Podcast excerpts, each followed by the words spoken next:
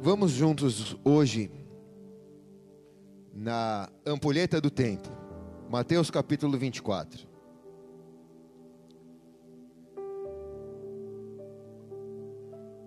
Mateus capítulo 24 inteiro é como que uma bola de cristal bíblica para entendermos toda a configuração do fim dos tempos. Eu não vou entrar muito a fundo nisso, porque isso daria um seminário de escatologia, que é o estudo das coisas que estão acontecendo, ou melhor, que estão por vir. Me parece que a pastora Sheila e o Daniel estão trabalhando e preparando um futuro seminário de escatologia. Quem gostaria de participar desse seminário aqui, levanta a mão. Já bombou já. Então quero só fazer uma introdução para que depois vocês possam se aprofundar com eles. Mateus capítulo 24, versículo 32 diz assim: Aprendei, pois, da figueira e a sua parábola. Quando já o seu ramo se torna tenro e brota as folhas, sabeis que está próximo o verão. Igualmente, quando virdes todas estas coisas, sabei que ele está próximo, mesmo às portas. Em verdade vos digo que não passará essa geração sem que todas estas coisas se cumpram. Passará o céu e a terra, mas as minhas palavras jamais passarão. Daquele dia e hora, porém, ninguém sabe, nem os anjos do céu, nem o filho, senão só o Pai. Pois, como foi nos dias de Noé, assim será também a vinda do filho do homem. Portanto, assim como nos dias anteriores ao, ao, dilúvio, comiam, bebiam, casavam-se, davam-se em casamento, até o dia em que Noé entrou na arca, e ninguém percebeu. Até que veio o dilúvio e levou todos. Assim também será a vinda do filho do homem, de Jesus. Até aí. Coloque a mão sobre a palavra, Pai a esperança de todo cristão, discípulo do Senhor Jesus, é aguardar o retorno, a volta do Senhor Jesus, o arrebatamento da igreja, aquilo que as Escrituras diz, grande colheita, Pai. Por isso nós nessa hora pedimos, nos ajuda a perceber o tempo que estamos vivendo nós não queremos ser como aqueles que viveram conterrâneos de Noé e que não perceberam os sinais que o céu e que a terra e que o Senhor estava dando. Até que o dilúvio veio e todos foram tragados. Nos ajuda a sermos discípulos perceptivos daquilo que o Senhor está sinalizando. Homens e mulheres antenados e prontos para o fim dos dias. Em nome de Jesus, quem concorda diz amém. Vamos aplaudir bem alto a Jesus. Me ajuda, Espírito Santo. Eu quero colocar duas impressões pessoais aqui antes da gente começar. Primeira delas, eu nunca vi tantos sinais no céu e na terra do fim dos tempos. Nunca Mateus capítulo 24 foi tão colorido do jeito que está sendo hoje em dia. Por um bom entendedor, meia palavra basta. Uma vírgula da Bíblia já nos leva a entender esses sinais, mas muitas coisas estão acontecendo no nosso, na, nossa, na nossa vida contemporânea, está passando desapercebido da igreja. A segunda impressão pessoal que eu tenho, que está passando despercebido, porque estamos distraídos. E, est e estando distraídos, não estamos fazendo o principal que Deus espera de nós para esse tempo. Então é como se nós não entendêssemos a agenda de Deus, e por não entendermos a agenda de Deus, não entendemos a nossa função nesse tempo. Ficamos parasitando na igreja e não conseguimos cumprir o que Deus chamou para nós nesse tempo, porque algumas coisas o Senhor fará, outras coisas só nós faremos. Deus espera que nós faremos.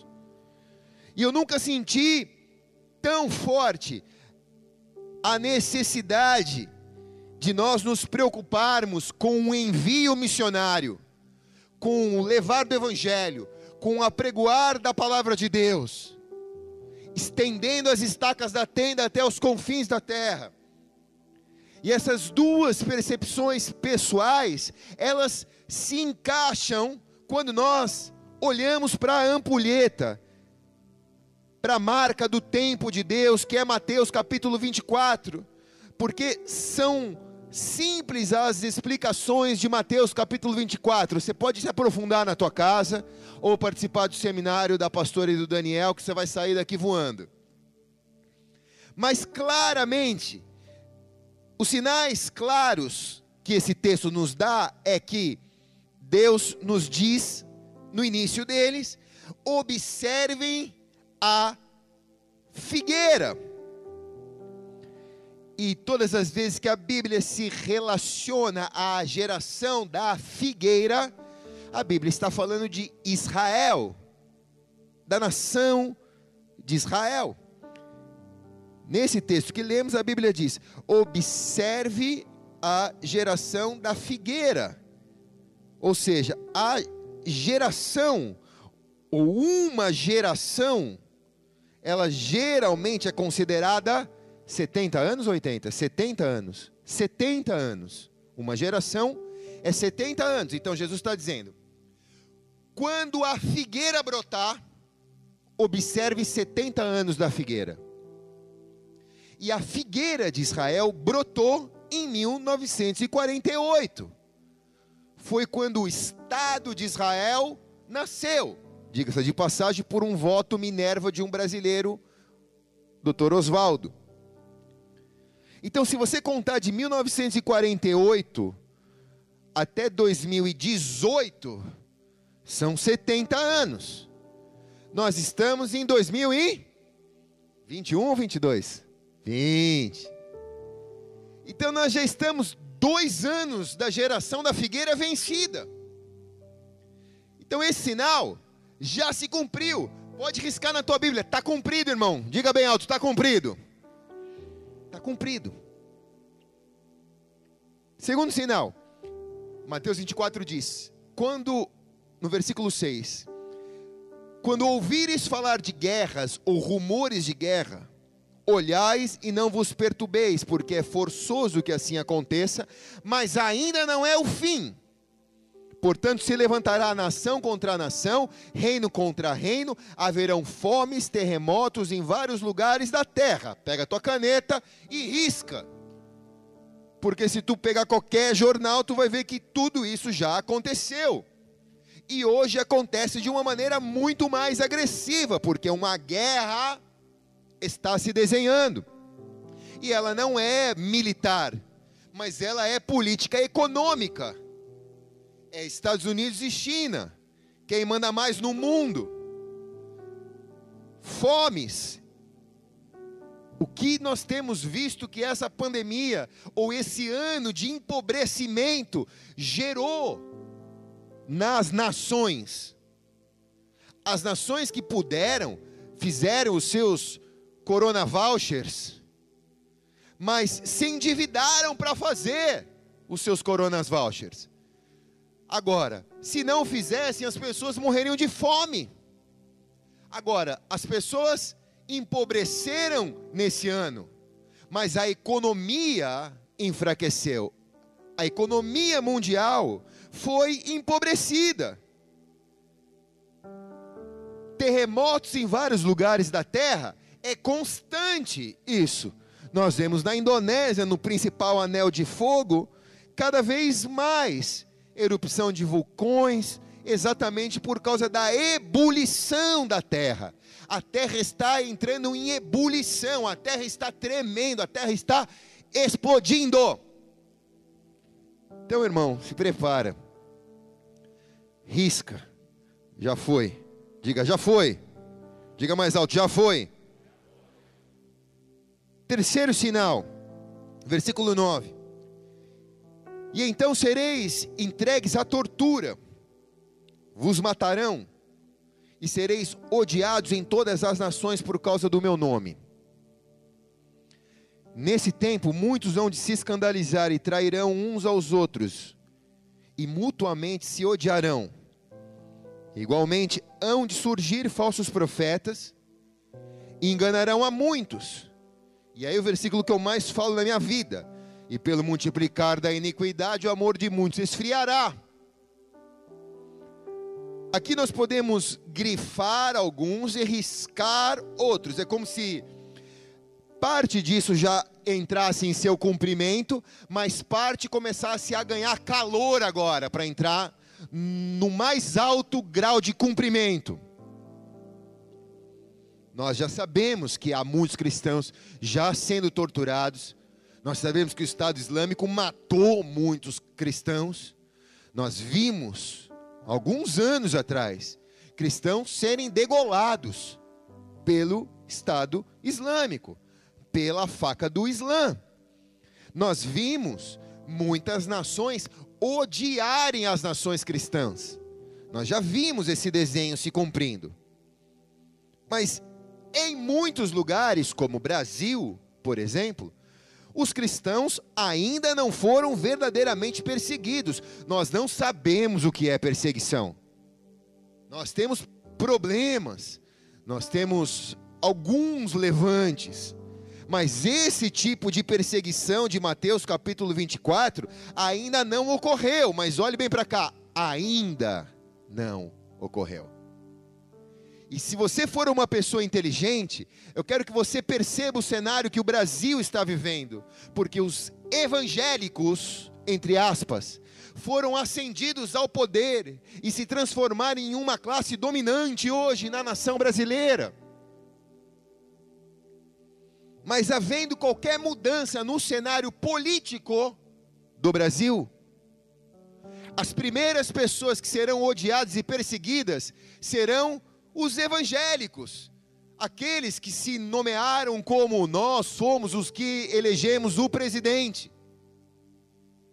E muita inocência da parte da igreja de achar que as armas que hoje estão voltadas contra os outros, não vão um dia se voltar contra a gente. Quem está aqui? Então, quando eu vejo escândalos acontecendo, e você precisa só ligar a tua televisão para ver que a pastora mandou matar, ou sei lá que mandou, fez lá o negócio lá, outro dia eu vi uma piada lá que era o ah, não vou falar não, vai.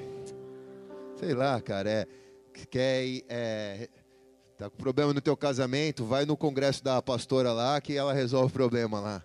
Mandou matar o marido, sei lá, né? Só escândalo, né, cara? É uma vergonha, né, velho? É o cara que é o pastor, que é o presidente do partido, o cara tá preso, o cara, é uma, é uma vergonha, velho. É uma vergonha. Tipo, isso escandaliza. E ao escandalizar, mutuamente nós começamos a ser odiados, porque todo mundo olha e diz: é farinha do mesmo saco. Quem está aqui? Paralelo a isso, a Bíblia diz que igualmente vão surgir falsos profetas e que vão enganar muitos, e isso daqui já está se cumprindo também. Pode riscar, porque se você pegar na Bíblia, ou melhor, no YouTube, você vai ver pregadores de uma nova geração, tentando reinventar a Bíblia para agradar o ouvido de ouvintes. E você percebe uma manipulação da palavra, a palavra se tirada do texto, o texto tirado do contexto para fazer o pretexto. Uma terra perigosa virou a internet. e muitos têm sido enganados. E juntando tudo isso, versículo 12, como se passasse uma régua e somasse tudo, e diz: pelo multiplicar da iniquidade, porque paralelo a essa catástrofe dentro da igreja, que deveria ser a instituição, ou deveria ser a luz no meio das trevas, mas por causa dessa catástrofe, paralelo a isso, o mal continua crescendo, o mal continua prosperando, a iniquidade continua multiplicando, então o amor de muitos começam a esfriar. Muitos que estavam sobrevivendo com Jesus nessa pandemia morreram de vez, irmão. Então, se você está assistindo, ou se você está aqui, glória a Deus pela tua vida, porque você resistiu dias difíceis e, havendo feito tudo, ficou firme. Mil caíram ao teu lado, dez mil à tua direita, mas tu e a tua família não foram atingidos.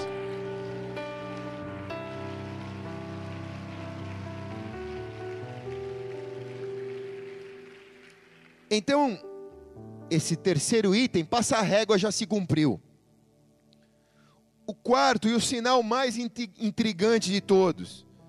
Versículo 37 diz: Será como nos dias de Noé. Ninguém vai perceber. Versículo 38 diz: Como foi nos dias anteriores ao dilúvio, comiam, bebiam, casavam, se davam-se em casamento, até que Noé entrou na arca, ninguém percebeu. E aqui eu entro na percepção pessoal que eu sinto que Deus quer de sua igreja, a agenda que Deus quer de sua igreja nesse tempo. Que o único dos sinais que ainda faltam para se cumprir é que o evangelho seja levado até os confins da terra, então vem o fim. Que a igreja se transforme, ou a veia missionária da igreja comece a pulsar tão forte para que ela possa levar o evangelho. Versículo 13 diz: Mas que o, aquele que perseverar até o fim será salvo, e este evangelho do reino será pregado no mundo inteiro, em testemunho em todas as nações, e então virá o fim. O fim ainda só não veio na sua intensidade, porque a igreja ainda não pregou o evangelho nos confins porque a igreja, como nos dias de Noé, está distraída. Quem está aqui? Nem comecei a pregar ainda, irmãos, tá? Então, esses são os sinais que marcam a nossa geração. Dias como de Noé, fim da geração da figueira, sinais no céu e na terra, e o evangelho sendo levado até os confins da terra. Agora vá comigo em Marcos capítulo 4, versículo 35. Diz assim o texto: Naquele dia, de 35 a 41, naquele dia, quando já era tarde, disse-lhe: Passemos ao outro lado. E eles, deixando a multidão, o levaram consigo, assim como estava no barco.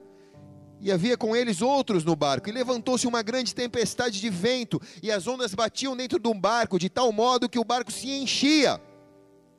Jesus, porém, estava na polpa, dormindo numa mofada despertaram ele e perguntaram: Mestre, não está percebendo que nós vamos morrer?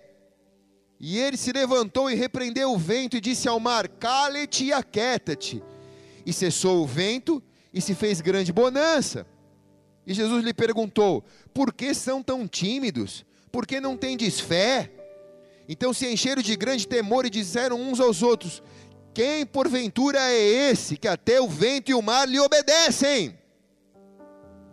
Então olhe bem para cá. Se a gente tem que ficar ligeiro e ficar atento com os sinais dos tempos, se na agenda de Deus, Deus quer que o coração missionário da igreja comece a pulsar para que o evangelho seja levado até os confins da terra e então o fim se cumpra.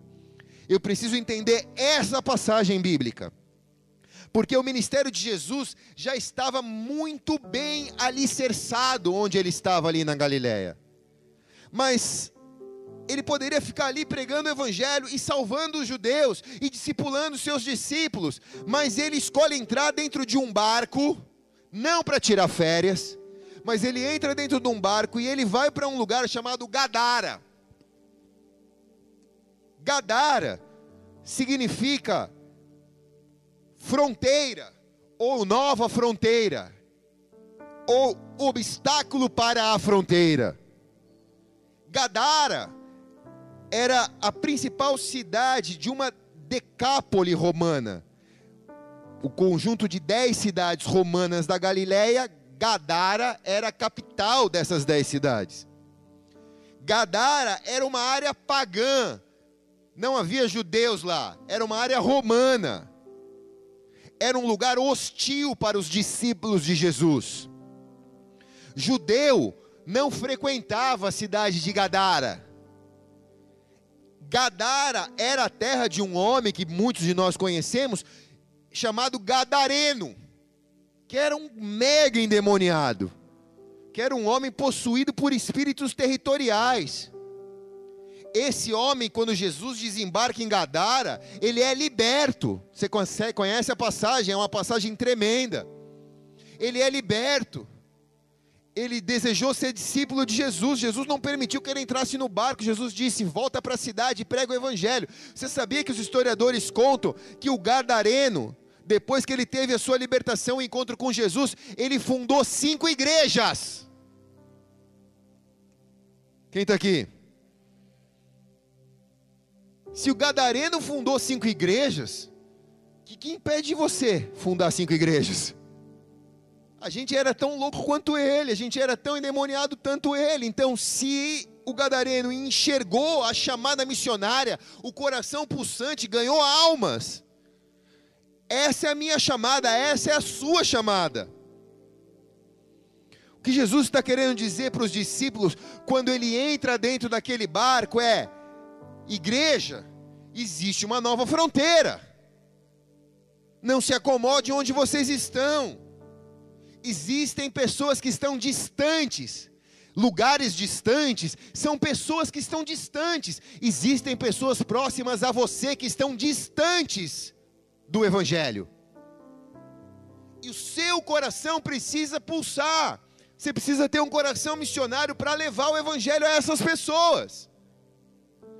Tem obstáculos? Tem, para ir chegar em Gadara também tinha para chegar ali onde eu tenho que levar o Evangelho, eu tenho que aprender a pular os obstáculos.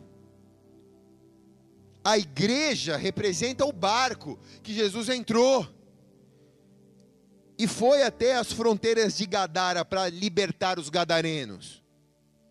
Agora, o caminho para uma nova fronteira nunca vai ser fácil. O caminho para você salvar uma pessoa nunca vai ser fácil. Nunca vai ser fácil. E olha aqui, nós estamos falando de discípulos de Jesus, que eram pessoas que conheciam o caminho. Eram pessoas que, para fazer aquela travessia, na maioria deles, eram todos pescadores. Eram pessoas habilidosas com o mar da Galileia. Mar da Galileia, que na verdade é um lago. É um lago. Não se pode imaginar uma tempestade em um lago. É um lago cercado de montanhas, mas ele tem uma entrada, que é o Rio Jordão, e uma porta de saída, que é o Mar Morto. Porém, existe um tipo só de tempestade, que acontece quando há o degelo do Monte Nebal, que é onde tem neve em Israel. Quando tem o degelo desse monte, desce uma onda de frio e encontra com o calor da Galileia. Então a massa fria com a massa quente produz uma tempestade. E era essa tempestade que os discípulos estavam vivendo com Jesus no barco. Agora, os caras eram pescador. O problema não era a tempestade, o problema não era o maremoto que eles estavam tendo que enfrentar. O problema é que o barco começou a afundar. Começou a entrar água dentro do barco. E a igreja ela tem já recebido sinais dessas águas dentro do barco. A gente está percebendo que a tempestade ela está se transformando em cada vez mais forte e as águas já estão entrando dentro do barco.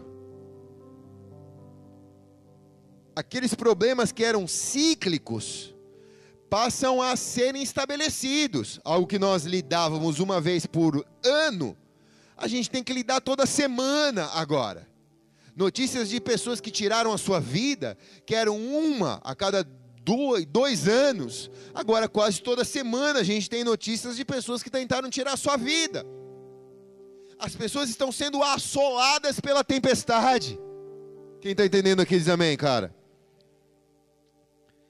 Essas tempestades, elas são muito potencializadas pela questão da igreja ter que ir a novas fronteiras. De você ter que se preocupar em pregar o evangelho, de você sair da sua zona de conforto, sair do teu lugar cômodo, você já está salvo, batizado, já está cheio de Deus, já sabe o que é pecado, já sabe o que não é, mas tem um monte de gente morrendo do teu lado. E não basta frequentar a igreja. Deus te chamou para entrar dentro do barco e ir para Gadara. Deus quer te usar para você salvar almas nessa pandemia. Quem está aqui diz amém. Esse não é um trabalho meu ou dos discípulos e pastores. Esse é um trabalho nosso da igreja. E as verdades que eu extraio desse texto é que os discípulos começaram a sentir o sufoco. Primeiro, num momento onde eles se sentem autossuficientes. Tipo, a nossa segurança está em nós. Eu sei o que é melhor. E o Salmo 127 diz: Se o Senhor não edificar a casa, em vão trabalha os que a edificam. Se o Senhor não guardar a cidade, em vão vigia a sentinela. Quando a gente começa a ser autossuficiente e achar que nós não dependemos mais de Deus, nós começamos a passar o mesmo sufoco que os discípulos estavam no barco. A gente tem que se lembrar que a nossa segurança não está em nós, a nossa segurança está nele. Quem está comigo aqui diz amém, cara. A tua instabilidade no trabalho, a tua saúde, a paz na tua casa, do teu casamento, não está em você, está nele, cara. A gente se esforça, a gente faz a nossa parte, mas nós confiamos no Senhor que fez os céus e a terra. Quando a nossa autoconfiança foi, de, foi, foi denunciada, a gente vive o mesmo confiar a Deus, algo que você precisa decidir, você decide sem consultar a Deus, você está jogando água para dentro do teu barco. Quem está aqui? Quem está aqui? Quando você vê alguém que está morrendo do teu lado e você ora para Deus botar alguém para falar do amor de Deus para ele, e é você que está ali, você que está ali para salvar o gadareno, você está jogando água para dentro do teu barco. Você está confiando demais em você mesmo. Então, não seja autossuficiente ou autoconfiante.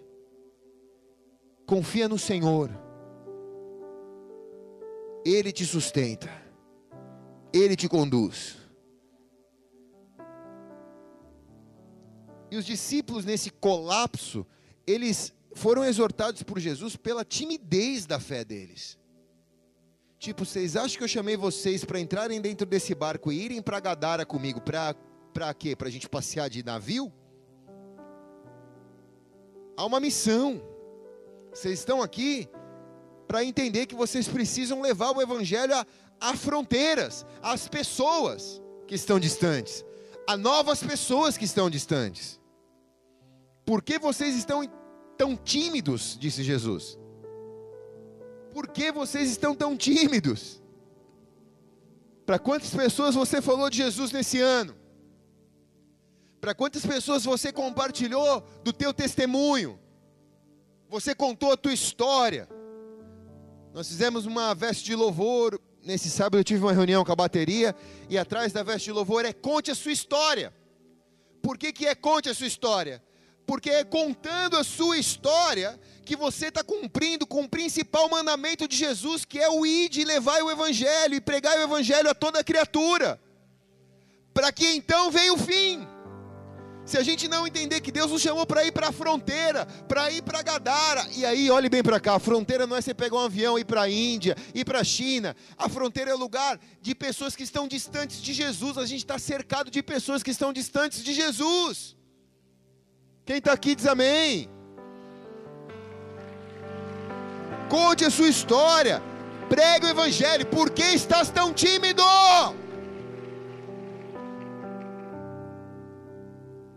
Eu preciso te dizer que, embora haja água dentro desse barco, esse barco não vai afundar, porque Jesus está nele.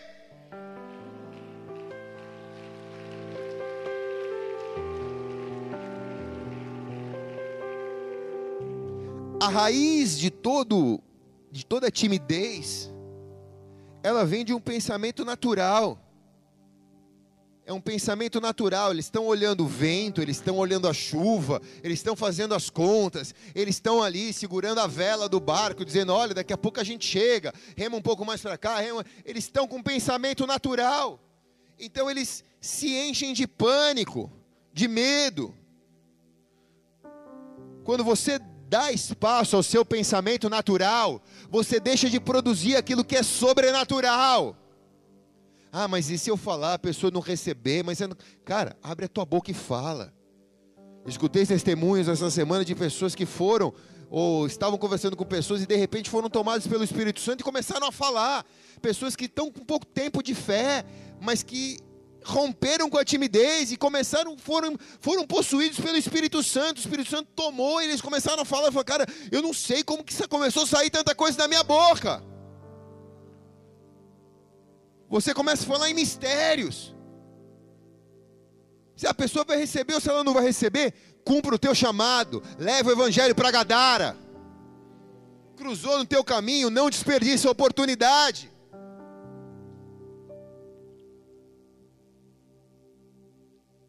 Se vocês tivessem, Jesus fala para eles, se vocês tivessem olhado para o campo espiritual, vocês não teriam medo. Jesus estava dormindo na popa do barco. Se vocês tivessem olhado para o campo espiritual, vocês não teriam medo. Vocês não teriam medo. Embora a igreja precise enfrentar tempestades para chegar nas Gadaras, para chegar nas novas fronteiras, embora a igreja tenha que aprender que o caminho para levar o evangelho às pessoas é um caminho de vencer obstáculos, é um caminho de muitas vezes quebrar pedra, é um caminho de abrir um, é, de abrir um túnel no meio da rocha para alcançar o coração das pessoas. Não tem nada fácil no evangelho, irmão. O evangelho é quebrar pedra mesmo. É bom demais, é prazeroso, é uma viagem contagiante com Jesus o que a gente vive no Evangelho. Mas não é fácil.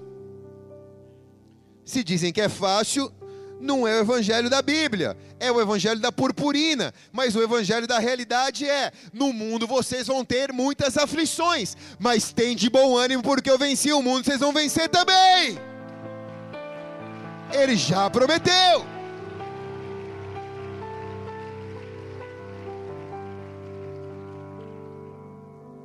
A igreja precisa alinhar nesse barco para as fronteiras, para as gadaras.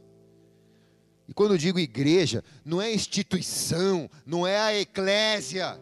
Ah, mas minha igreja faz um trabalho maravilhoso, mas e você? Você é a igreja, meu irmão. Pô, teve o almoço da tua casa nem para tu orar, velho. Nem para tu pedir a palavra e fazer uma oração. Hã? Ô, teu familiar ficou doente, nem para tu ir lá no hospital e aproveitar a oportunidade da doença para orar, para pedir para Deus curar, para viver o milagre ali. Quem está aqui, cara? Pô, não, vou ligar pro pastor, pro pastor ir, mas é tu é o pastor, velho, da tua família, vai lá. Faz tua parte. Quem está aqui? Faz você o que Deus te chamou para fazer. É a fronteira que Deus te colocou? encara ela. Vou falar um negócio aqui, mas Fábio Júnior, por favor, não vai cantar essa música. Vai valer a pena. vai valer a pena. E vai valer a pena. No meu tom. Irmão, vai valer a pena enfrentar a tempestade para chegar na Gadara. Como é bom você ver um gadareno transformado. Como é bom você ver uma pessoa alcançada. Como é bom ver o fruto do seu sacrifício e esforço de abrir mão, de fazer coisas que eram suas, que eram coisas pessoais, mas para se preocupar com um problema que não era teu. E isso fez com que você salvasse a vida daquela pessoa.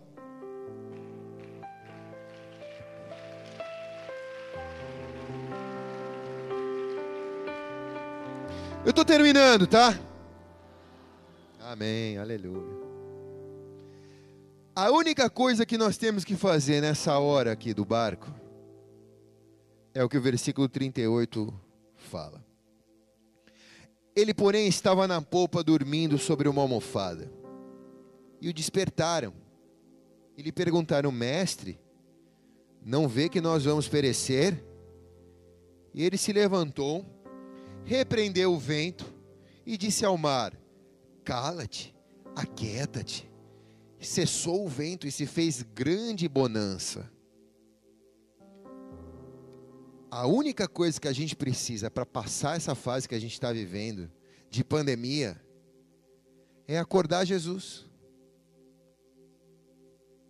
Jesus está na popa do barco, está pedindo para ser acordado. Tipo, me acorda, me acorda, me acorda. Eu estou pronto para fazer essa tempestade cessar. Eu estou pronto para fazer essa página virar. Eu estou pronto para trazer bonança. Vai, vou, vou, vou trazer paz nas águas agitadas. Mas isso só acontece quando Jesus acorda. E como que eu acordo Jesus? É a pergunta que vale um ouro. Fala ou não falo, Fábio Júnior? Não, não quero saber, então não vou falar, vai. Fala ou não falo? Se Jesus quer ser acordado, como que eu acordo ele? Cara, você está esperando um negócio assim, cinematográfico, uma fórmula para. O pastor vai me ensinar a acordar a Jesus, eu vou botar fim nas minhas guerras.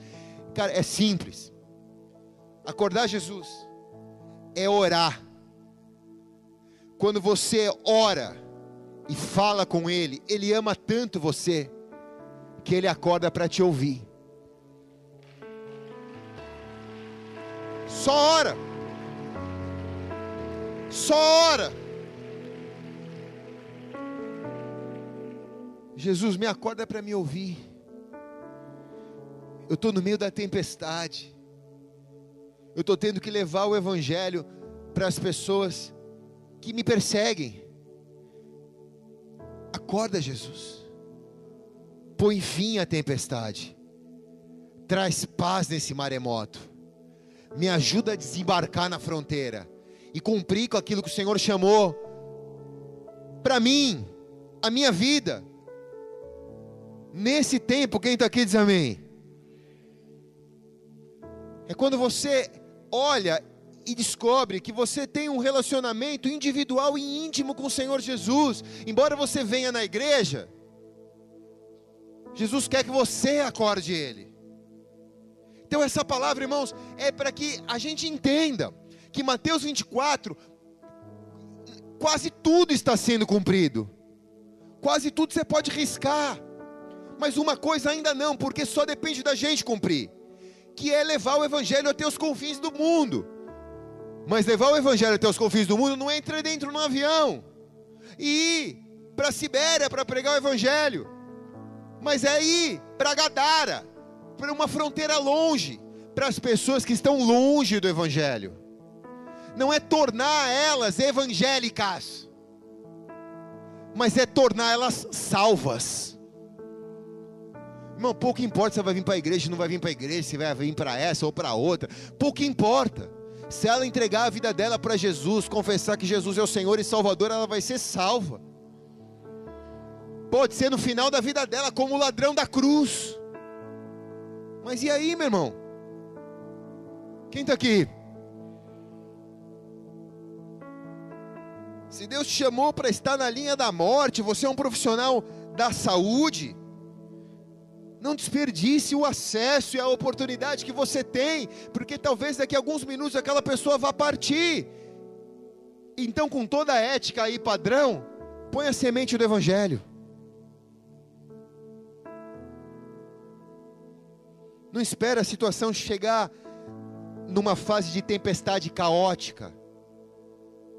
Pô, mas aí se tiver a tempestade, a pessoa vai me ouvir. Já fala agora, porque talvez essa tempestade ela sofra e Deus quer poupar ela do sofrimento.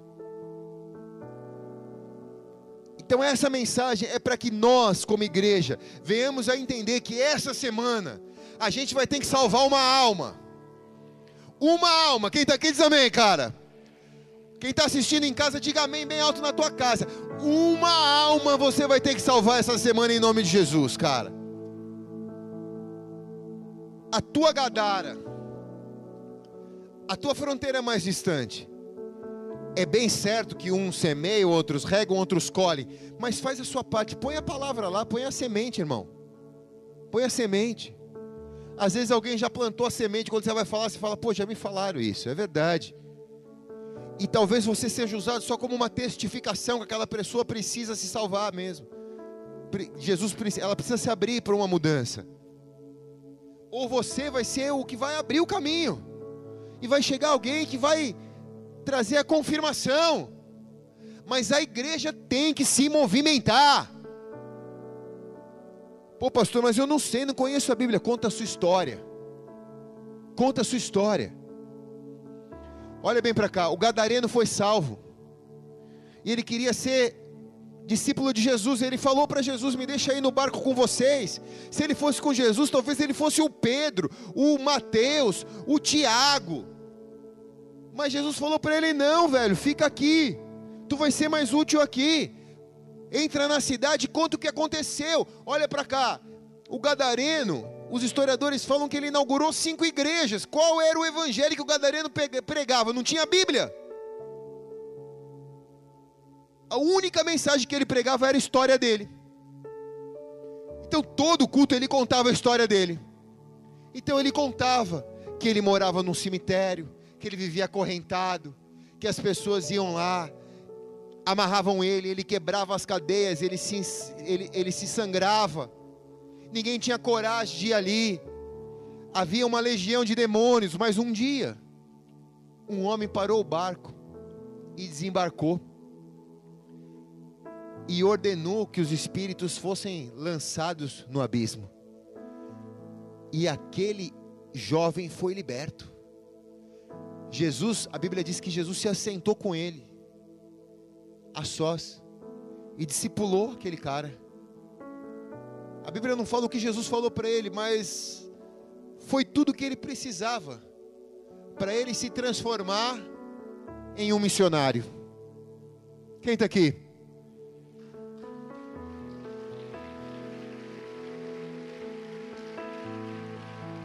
Então, irmão, conta a sua história. Conta a sua história. Pô, o bagulho é louco, eu não sei nem explicar, cara. Mas um dia eu entrei ali, bêbado, e no meio do culto, eu já nem cheiro de álcool eu tinha mais. Daquele dia eu saí nunca mais bebi, Deus me curou. Quantos eu escutei, quantas histórias eu escutei assim? Entrei louco na igreja, entrei chapado, pastor. Fiquei, fiquei careta na igreja. Jesus limpou meu sangue na hora do louvor. Quem está aqui, irmão?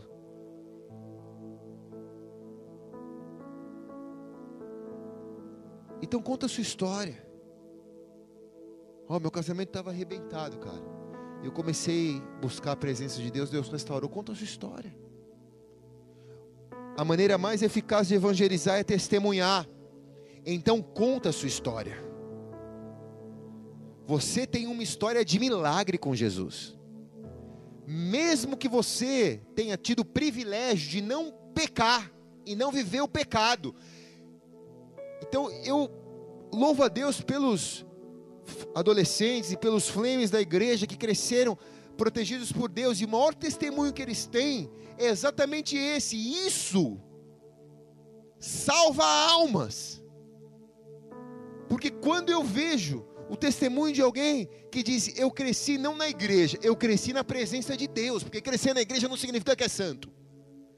Eu cresci na presença de Deus e eu não precisei ir para o mundo para fazer o que o mundo me falava, porque Deus já me dava tudo que eu precisava. Isso salva almas. Quem está aqui diz amém, cara.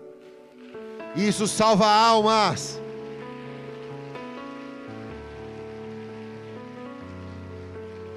Então, tu, aí tu tromba o teu amigo, a tua amiga, pô, tá, o cara tá quebrando a banca. Aí tu vira e tu fala, cara, tu não precisa disso. Eu vou te falar, velho. Eu não preciso. Eu vivo uma vida com Deus e Deus me sustenta em tudo. Eu não sou careta. Eu sou um cara descolado. Sou um cara antenado. Tô aí. Entendeu? Tô aí tu é solteiro, tu fala, meu, tem um monte de menina querendo casar comigo, mas eu estou esperando Deus me dar minha esposa. Cara, o mundo olha para você e fala, cara, é isso. É isso que eu quero. Quem está aqui diz amém, cara. Então conta a tua história. Dá o teu testemunho. Escreve nas redes sociais. Vai lá no seu Facebook, vai lá no seu Instagram, dá um testemunho. Essa semana dá o teu testemunho, dá pelo menos um testemunho de um milagre que Deus fez na sua vida.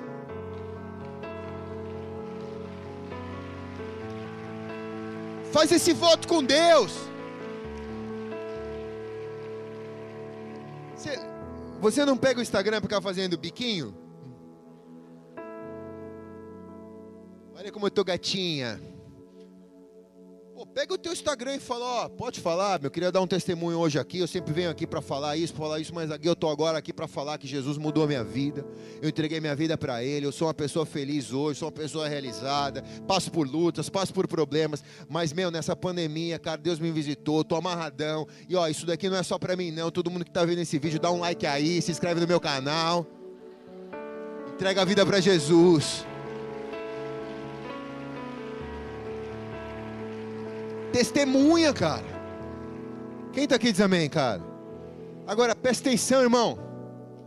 Não testemunha para evangélico, não. Testemunha para os gadarenos. Lembra que você tem que encontrar uma fronteira distante. Você não tem que evangelizar uma fronteira perto aqui. É, não é para evangelizar o irmão que está ao teu lado. Aí o cara vai gravar. Paz do Senhor, irmãos. Eu queria gravar um testemunho aqui para glorificar o nome de Yeshua Hamashia. Cristo é o Messias. O cara olha e fala: Meu, que droga esse cara tomou? É que é um ácido novo que está aí?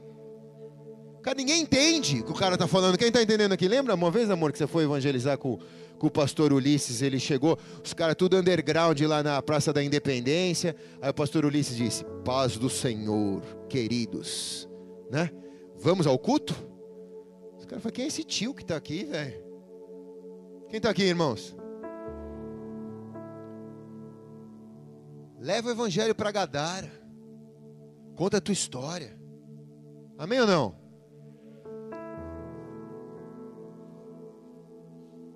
Vou falar um pouco mais. Ah, até eu não ia falar, mas vou falar também, vai. Pô, meu irmão, vou te falar, cara. Deus está dando outras ideias aqui, velho. Vai pegar onda de manhã, grava cedão, 6 horas da manhã. Aí, ó, antes, uma hora dessa, eu estava virado de pó, zoado, em depressão. Mas Jesus me libertou e agora eu estou aqui às seis horas da manhã indo surfar, cheio de saúde. Glória a Jesus por isso. Isso daqui é para você também. Prega o Evangelho. Anuncia o Evangelho. É assim ou não é, irmãos? É assim ou não é? Onde abundou o pecado, superabundará a graça. Prega o Evangelho. Anuncia o Evangelho. Quero gravar um vídeo aqui, ó. Falar para todo mundo que está em depressão, pensando em se matar. Tipo, eu não tenho histórico de drogas. Nunca me desviei. Nunca experimentei. Graças a Deus por isso mas eu vou ser usado como um profeta, então eu vou pegar e vou gravar, olha, Você que está pensando em se matar, você que está pensando em cortar os seus braços, em se mutilar, porque isso vai trazer um alívio momentâneo para você, não faz isso, porque eu conheço um homem que se cortou inteiro, para que você nunca mais precisasse se cortar. O nome dele é Jesus. Ele sangrou para que você nunca mais precisasse sangrar. Cara, tu vai arrebentar, vai viralizar, tu vai salvar muita alma. Quem está entendendo aqui? Dá seus pulos, conta a sua história essa semana. Vamos aplaudir bem alto o nome de Jesus. Feche teus olhos, se coloque de pé, vamos adorar o Senhor, aleluia.